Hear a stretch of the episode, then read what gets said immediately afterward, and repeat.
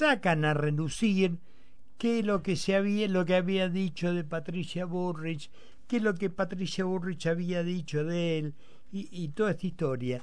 Y me parece que es como una manera de presionar o no sé, o no sé, lograr qué, que, queriendo sacar la basura de abajo de la alfombra, no sé con qué, con qué objeto. Pero bueno, eh, esperemos que todo esto se vaya mm, arreglando. Decíamos que eh, estuvimos horas y horas y horas viendo qué ocurría en el Congreso y cómo, cómo iba la cosa y si hay traidores, si hay equivocados, si hay negociaciones.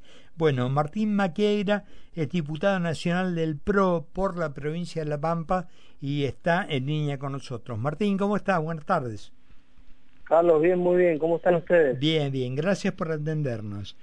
Bueno, danos una semblanza desde ahí de qué es lo que realmente pasó, más allá de que todos suponíamos que no iba a ser una tarea, una tarea fácil, pero ya bueno, aprobado en general, suponíamos que habría otro otro tratamiento, pero bueno, de repente es como que giraron las agujas del reloj y la gente empezó a apuntar para otro lado.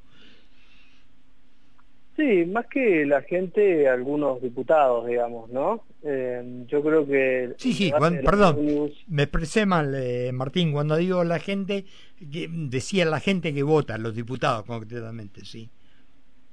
Exactamente, la ley de Omnibus eh, tuvo un debate muy, muy extenso, muy interesante y sobre todo con muchas modificaciones y, mm. y mejorándose esta ley, ¿no? Que que bueno, ni más ni menos el trabajo del Congreso, ¿no? Cuando un ejecutivo plantea una ley, bueno, encontrarle la vuelta, mejorarla, dar sugerencias, escuchar sugerencias. Y algo lo resalto porque no estábamos acostumbrados a, este tipo de, debates, donde cuando el Ejecutivo del gobierno anterior mandaba algo, bueno, no se cambiaba ni una coma, con lo cual eh, creo que se ha dado un proceso muy virtuoso que finalmente no, no terminó en, lo que todos esperábamos, que es la media sanción de la ley. Y, en este punto creo que hay algunos eh, diputados que ya habían planteado su diferencia y que no iban a acompañar, y creo que el gobierno tendría que haber escuchado un poco más esos planteos o, sentado un poco más, eh, o, aunado un poco más los criterios y, y negociar un poco más para poder encontrar esos acuerdos, pero pero creo que las, las razones son compartidas de por qué no salió la ley. Eh, se hizo un trabajo muy grande, seguro. Nuestro bloque, de hecho, fue el, el único que votó completo la ley, que no tuvo ninguna fisura. Pero bueno, otros bloques tenían diferencias, tenían planteos distintos y cuando se vio que la ley empezaba a caer artículo por artículo, bueno, ya no tenía mucho sentido seguir la discusión porque iba derecho al fracaso.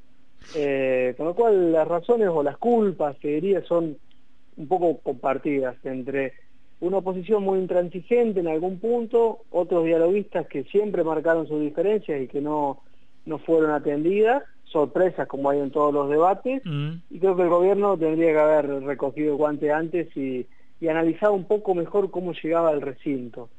Ahora, Martín, yo rescato dos cosas de lo que decís. Por un lado, lo que algunos como el gobierno anterior, cualquier modificación la ven como un como una muestra de debilidad, a mí me parece que todo haber ido corrigiendo cosas sobre la marcha me habla de buena voluntad y de querer componer.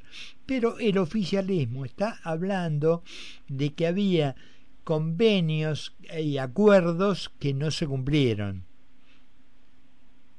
Bueno, habría que ver cuáles son esos acuerdos y esos convenios. Lo que sí estaba claro que había una voluntad de toda la oposición por fuera del kirchnerismo, digamos, ¿no? De, del PRO, del radicalismo, y hacemos coalición federal, el bloque de Pichetto, de acompañar estas iniciativas.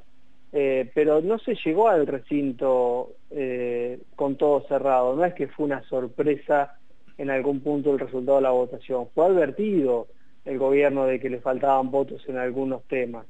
Eh, después, los acuerdos que haya hecho el gobierno y que no han cumplido algunos sectores o gobernadores y demás, bueno, habrá que ver cuáles eran, de, eso no, no me consta, digamos, y no tengo por qué desconfiar, ¿no? Pero me parece que ahí hay que ver, digamos, en qué se, en qué se falló y, y creo que esto también es una oportunidad con la experiencia que ha tenido el gobierno en, estos pocos meses, de un gobierno que recién arranque, que naturalmente va a tener que, que, reconfigurar, que aprender, y eso es natural. Creo que es una oportunidad también para volver a pensar en, esta ley, volver a pensar en, en qué es lo más importante que se pueda rescatar y seguir trabajando. Yo creo que el gobierno si se cierra sobre sí mismo y, le da la espalda al Congreso, bueno, eso no sería bueno tampoco. Ahora, eh, Martín, eh, porque hay evidentemente dos posiciones eh, respecto a esto. El estar aprobada en general significa que al haberse caído hay que empezar todo de nuevo o o esto tiene vigencia, porque hay, hay dos, este, inclusive no tengo a mano el artículo, pero que cuando una ley se retira, ya chau, perdió todo estado parlamentario y hay que presentarla como un, un proyecto nuevo. ¿Esto es así? A ver, tiene algunas cosas de, cierta su, su aseveración y, las otras, a ver, para hacerlo bien claro, la ley eh, sigue estando, digamos, el proyecto de ley está en el Congreso, no es que desapareció. Mm. Ahora, el proyecto tuvo modificaciones en la comisión, se había aprobado en general, y cuando uno, lo, lo, cuando uno no, cuando el cuerpo, cuando el Congreso vuelve a comisión, el tratamiento vuelve a cero. Ahora, la nueva discusión, si se sigue, no se va a dar por la primera ley, proyecto de ley ómnibus, sino por lo que ya se había trabajado. Entonces, naturalmente, hay un trabajo previo ya hecho.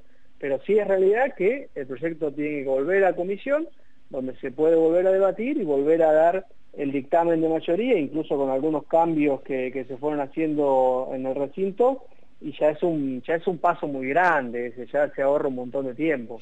Pero tiene pero pero sí es dar un paso atrás. Pero va a votación como el primer día digamos con las modificaciones y todo pero digamos a ver mm, lo pregunto concreto la votación la aprobación en general que tiene ya no tiene vigencia o sí exactamente eso no tiene vigencia ah. hay que volver a votarlo en comisión y volver a votar en general eh, el proyecto. Eso es eso así, lo hizo muy bien. Eh, ¿Cómo, claro, esto es, para ahí es una pregunta que va a ser más futurología que una pregunta para hacerle a un legislador, pero ¿qué, qué intuís que, que va, cómo se va a desarrollar esto o cómo va a terminar? Porque en definitiva, este, todos los argentinos, eh, la, la cantidad del 56% que votó a, Javier Milei, que votó fundamentalmente un cambio de terminar con el kirchnerismo, está esperando. ¿Cómo imaginas que puede seguir esto? Yo espero que bien y, vamos a trabajar para eso. Yo creo que tanto el gobierno como el Congreso, o por lo menos los diputados que, que quieren ayudar al gobierno y brindar gobernabilidad, que son los del PRO, que son los del radicalismo, por lo menos la mayoría, que son, eh, bueno, los, los 144 diputados que votamos el dictamen de mayoría, eh, yo creo que también, digamos, por parte del gobierno y por parte de todos los diputados debe primar la racionalidad, eh, debe primar el, el, bajar un cambio, el de pensar, el entender que si, si no llegamos a esos consensos y, y nos acompañamos mutuamente, bueno, puede, esta, esta situación puede terminar en una crisis institucional en la cual hay que salir, por supuesto, con, con diálogo, con consenso. Hoy, naturalmente, es un día donde florecen, digamos, las, eh, las descalificaciones o, las reacciones negativas. Yo creo que eso es natural, pero creo que a partir de mañana, digamos, llegado ya la próxima semana, tenemos que volver a, encauzar la, el diálogo y trabajar quizás por, por una ley más, más corta o por pasos, digamos, ¿no? Pero hay un acuerdo que era lo más importante de esta ley sobre las facultades delegadas. Bueno, eso ya es un punto en el cual tenemos que volver a reunirnos para avanzar. Puede haber diferencias en cuanto a privatizaciones, bueno, se puede trabajar también esas diferencias, pero después a mí me tocó trabajar mucho la parte energética de la ley. Es el 20% de esa ley, son 70 artículos más o menos. Eh, y ahí hay un consenso muy importante en lo que es la nueva o las modificaciones a la ley de hidrocarburos que van a hacer que el país pueda exportar mucho más petróleo y gas eh, y terminar con este déficit energético que siempre tuvimos. Bueno, eso es importante avanzar. yo creo que, ¿cómo sigue? Bueno, reencauzando el diálogo buscando los puntos que, ya estaban aprobados o que estaban para aprobarse de la ley ómnibus en este febrero que nos queda eh, y por supuesto en ordinarias seguir eh, funcionando como poderes, ¿no? El poder ejecutivo llevando adelante la gestión, el legislativo el control y acompañando la gobernabilidad del gobierno y por supuesto el judicial controlando cualquier tipo de irregularidad que pueda haber eh, en una ley, pero en todo en general. ¿no?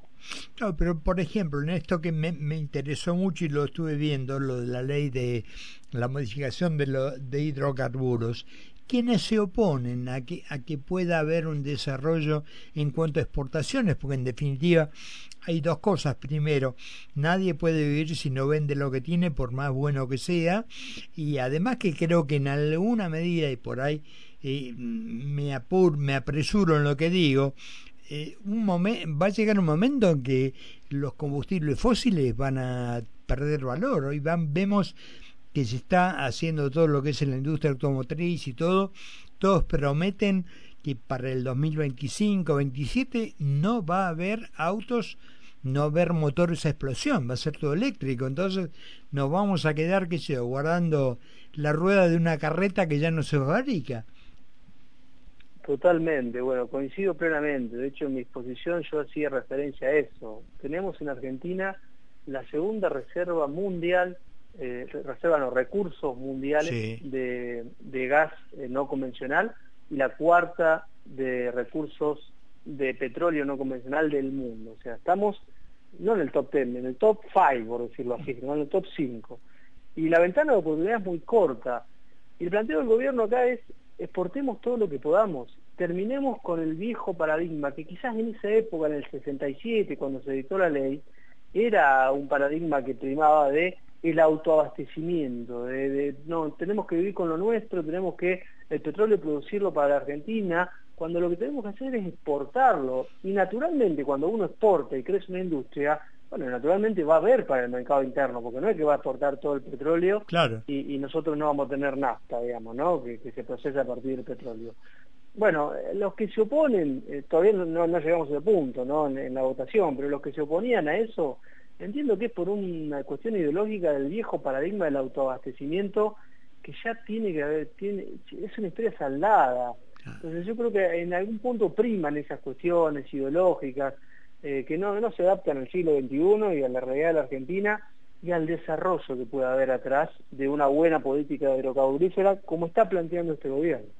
Sí, sí, hay gente que evidentemente se quedó en, en, el 45 y ahí no arranca y no se da cuenta que alrededor del mundo cambió y bueno, estamos en otra etapa, el mundo está en otra etapa y bueno, no podemos seguir aferrados este, a cosas que ya, bueno, ya caducaron, ya no son, ¿no? Totalmente, es, es, así. Es así, es la resistencia al cambio y es el cambio que han votado los argentinos, entendiendo que, que digamos, va a haber que hacer esfuerzos para eso, ¿no? Porque el despilfarro que, que se ha hecho es muy grande, pero, pero los argentinos nos han dado un mandato.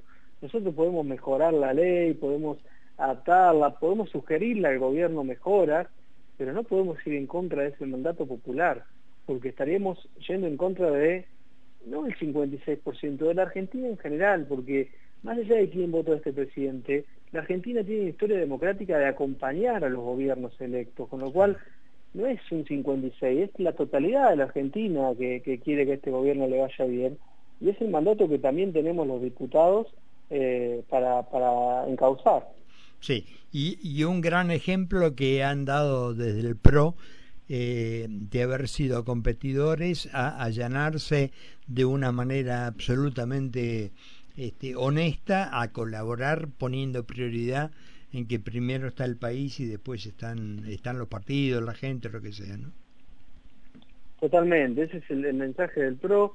Te diría es el, partido que, que mejor pudo y el bloque que mejor pudo representar esa idea también con diferencias hacia adentro, porque no, por supuesto algunos planteaban acompañar, todos planteaban acompañar al gobierno, pero muchos tenían dudas al respecto, porque bueno, no era nuestro nuestro presidente de alguna manera, pero todos entendimos que teníamos que trabajar juntos y la verdad que fue un trabajo impresionante porque dejamos de lado esas diferencias o esos puntos de vista distintos y trabajamos muy bien la ley para mejorarla, para votarle, para acompañarla, sin fisuras, que eso no ha pasado en otros bloques. Martín, eh, te mando un abrazo, te agradezco mucho estos minutos con nosotros. ¿eh? Por favor, muchas gracias a ustedes y un saludo a toda la audiencia. Martín Maqueira es con quien hablábamos, diputado nacional del PRO por la provincia de La Pampa. 35 minutos pasaron ya de las 8 de la noche en la República. Radio Concepto en todo el país.